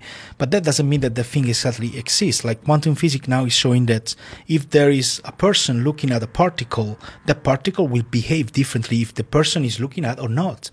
So it's the person that is there that is creating that reality. So it is true that we are creating our own reality. And they found out that actually our thoughts are small magnetic fields. So the, the more you think about something, the more it will attract it to you. You know, they call it the, the law of attraction in a way, you know, like uh, all this kind of like wooey thing. But there is a certain truth behind it, you know, like the more you think about it, the more it will become your reality. Because if you are the one filter that reality, and if you're always thinking about, oh my God, uh, I'm so unlucky, I'm so unlucky, I'm so unlucky, that, that's what you're attracting to you because I, I think that maybe it's not acceptable to you, might be very acceptable for me. So what does make that experience different? Because many people like perceive like I don't know their wives uh, betraying them as the end of a relationship and their life got completely changed. But so many people are, you know, into open relationship, which make them their experience actually they're the one looking for partner for his wife to make it happy. So how, the way you perceive reality, you know, the, an, an event that for you might be really terrible, it might be for other people really good according to their own beliefs. Certain people believe that the, the death is the end of something, so people got destroyed by the, the death of their lo- beloved one. But some other believe that is the beginning of something else, so they go to celebrate the death of the person. So that same experience is perceived by different people because of the way they filter things. And and this is what you study mostly is Yes. just the idea of like how are we perceiving our own reality? Like what what, what got In a you on yes. this? Like why what's what's the point of studying something like that? The you know? point, ex- the point was like I was always curious, like you know, in a way that I could not. I was, you know, I'm Italian, so for me it was like, wow, we're very passionate about things, and it kind of really bothers me because I could not control myself on certain things. Like, for example, like towards the love I felt for people, or the hate, or certain kind of emotion that were really like kind of overwhelming to me. Mm. And I was saying like, wow, how can I be in control of this thing? That is how I approached the more psychological kind of work. Then I get into the work of like Tony Robbins or Wayne Dyer or people that actually tell you, hey, you know what? You can actually uh, be in control of these things. You can perceive it differently. So I went then into the reality of things. Oh, actually, I can be the owner, the master of my perception, let's say. Yeah, certain things I can control, certain probably not, but certain I can actually control. And then it went deeper and deeper because the more then I went to study psychology, I went deeper into it. And then I really got interested into finding who am I? Because at the end, you all, all relate to that, you know, the, the three big questions like, who am I? Why am I here? Why am I here? Why, why, why, why are we doing this? Why, you know, what, what Yeah, is the everything point? at the end of the day boils down to the probably that one question. exactly. Everything boiled down to why am why, why am I doing what am I doing here? There is a reason because nothing happened by casuality in the universe. Yeah, so I was like really getting interested. Like, how can I get closer to who I really am? To boil down this ego, you know, like in a way people talk about ego, but actually inside ourselves, there's not just one ego. There are many different egos that get kind of like triggered by the person you are with, the environment, different situation, and all of those little egos play a part and kind of toy with you, guide you into the life. And I was like, I don't want to be toyed by my little egos. I want to be the ego that is driving. You want to be in control. That's what it comes down to. It sounds like you like you you want control over yourself. I would I would say like you know the the ability to let go, to truly be in control. Like just like to, to be like you know like to really let it go in a way, to just flow. and but being the one that decide to go in the in the flow like you know how very can I- Taoist, I, think, right? Is that it is very Taoist, yes. That that is one of my my huge influences, like Taoism in a way. And uh, I really boil down, like you know, like the more I get deeper, deeper into it, I, I think like quantum physics is going towards that direction. Like you know, like the perceiver that changes the reality. The Schroeder cat, like is the cat. You know, I, I don't know if you know the the Schroeder cat is like kind of like there is a cat inside a box. Is the cat dead or is not Oh, dead? yeah, yeah. Like. eh, Schrodinger's cat or Yes. something, right? Yeah. Yes. So, so it's kind of like, you know, like it's getting towards this kind of thing that we are like the butterfly effects. But now we doing this, it will change the reality. And that is really interesting because we have a choice towards being like, you know, the fate, you know, like people believe in fate or believing in casuality, but also the casuality is something that is controlled in a way. But so it's a very interesting thing, you know? Well, I mean, it's it's it's it's of course it's extremely interesting, but it's like so far beyond like like my comprehension. You know what I mean? Like No, oh, no, of course, people's of course, of course, of course. But do you believe like that? Do you believe like that science will one day kind of redefine what we view as reality?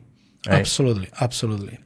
I do believe like that science in a way if if they kind of like they they're, they're moving towards it like in a way you know if they they they get rid of all this kind of idea analyze because if you think about it yeah we are we are sending people to the moon we are sending people in outer space studying different kind of virtual realities we can create crazy things but science has never actually really get deep down to see what's inside Yeah. which is funny in a way because like there was people in the past were trying to do like really to understand what we are but we are so much like you see in the foam it's going too much external anything is We're explorers, external. right? We're trying to explore the outside. which is fine which is perfectly fine i'm not saying they, sh- they should not but at the same time they should also get towards exploring what's inside because we have no idea whatsoever how our brain works in a way we only know that we use like let's say 20% of our brain well, how can we use that? What is the maximum potentials of this thing? It's like, so it's a kind of like, it really intrigued me, like in a way, Yeah. like, how can we really go towards that path? Because science can do it. Maybe we don't have the instrument nowadays to measure it, but we will have it.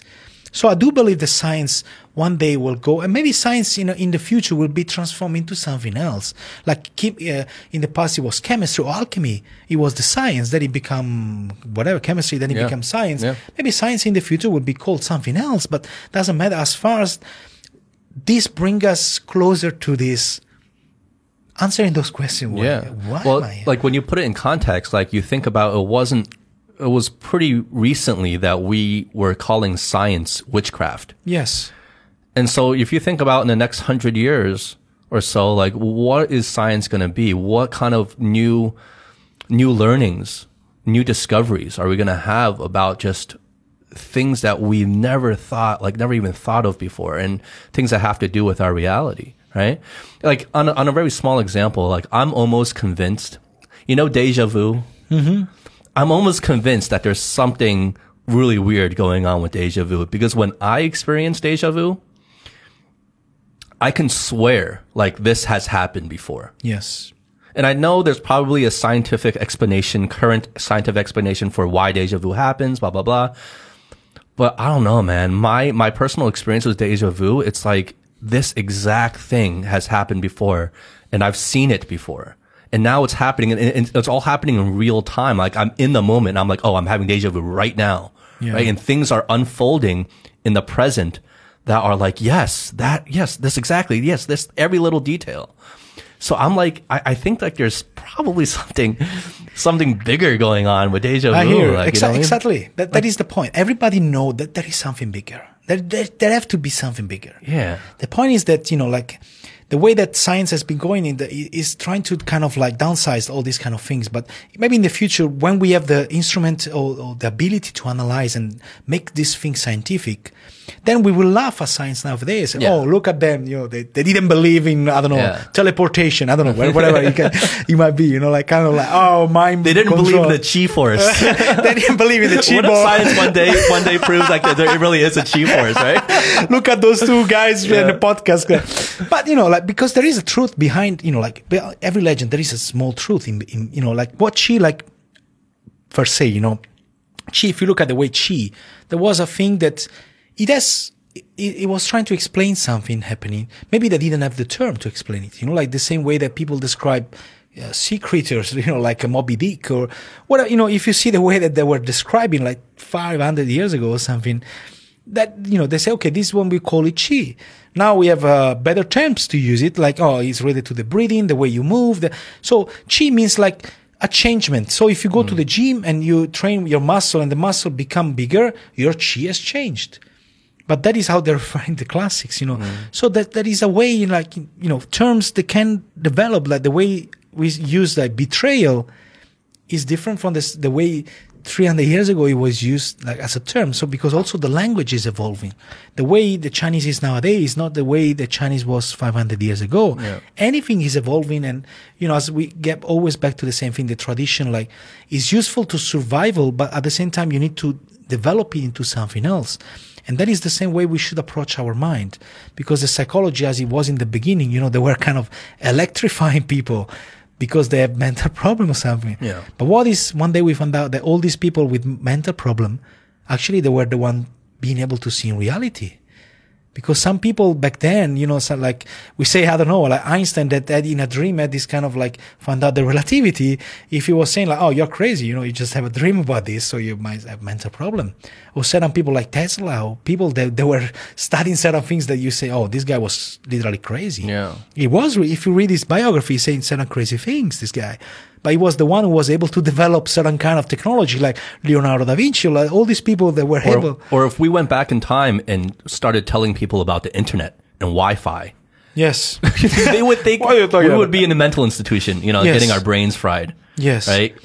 so like, what if you know, like, what if, like, you, you, you know, you know, sometimes when you sit in a, you know, when I was working in an institute, you know, like with people with mental problem, you know, I was always asking myself, like, I'm actually the one able to judge them. Yeah, am I the sane one here? because if I have two patients that in different time they see that there's this giraffe there, and and I don't see it, am I the one? Am the one being crazy, or maybe there is a giraffe there and I cannot see it? You know, it's a kind of a very interesting question. You know, sometimes yeah. that you start to ask yourself, and it's all related to the the mind, the way we perceive reality. It's all about that, and to me, it's very intriguing. Like I really want to find out what can I do with this mind? What can I, what is the potentiality? Probably I will only able to reach a certain thing, but I, I want to kind of like, there is a certain tendency now to go towards certain kind of practices and find out scientifically what they can do. Like, mm. you know, science can be a very useful tool towards discovering things if you use it in a certain way. So if many science, scientists have an open mind, many scientists actually, they do believe in God. They do believe that there is something higher. Yeah. Actually, they do, you know, yeah. and you know, it's, it's, you know, because science and religion, again, they're, they're kind of like, they're commonly like, they, they, they were born in a way for the same kind of reason, you know, in a way like, let's try to explain what's going on here. Yeah. They're born from the same thing, you know, and you believe that, uh, I don't know, you had this cup because a God put it here, or you believe that you can call it God, or you can call it, uh, whatever, but it's just a name. But the substance doesn't change. That we want the to. The fact doesn't change that there is a cup here. That there is a cup here. There's here. a reason for it. Yeah. Yeah. Well, look, Kleber. I, I, think I think what you do is is really fascinating. I think you're a really fascinating person. Thank you. I, I think yeah. at the end of the day, it sounds like you're just trying to kind of unlock the possibilities of your human potential. Yes. Whether it's through kung fu, which is more on maybe like the physical human sure. potential, and then through your mental aspects of kung fu and your psych- studies in psychology is like kind of like the human potential of the mind understanding it's all about just unlocking human potential i think it and is. finding tools to help you in that journey right i think at the end of the day that's what we're all trying to learn we're all trying to kind of learn like who are we what can we do what is our potential what is the reality of things um, i don't know maybe maybe not everyone is asking those same questions but but i sure am um, I can talk to you for hours and hours yeah, and hours because I think yeah. we can get into a lot of fascinating stuff. And I love talking to people like you.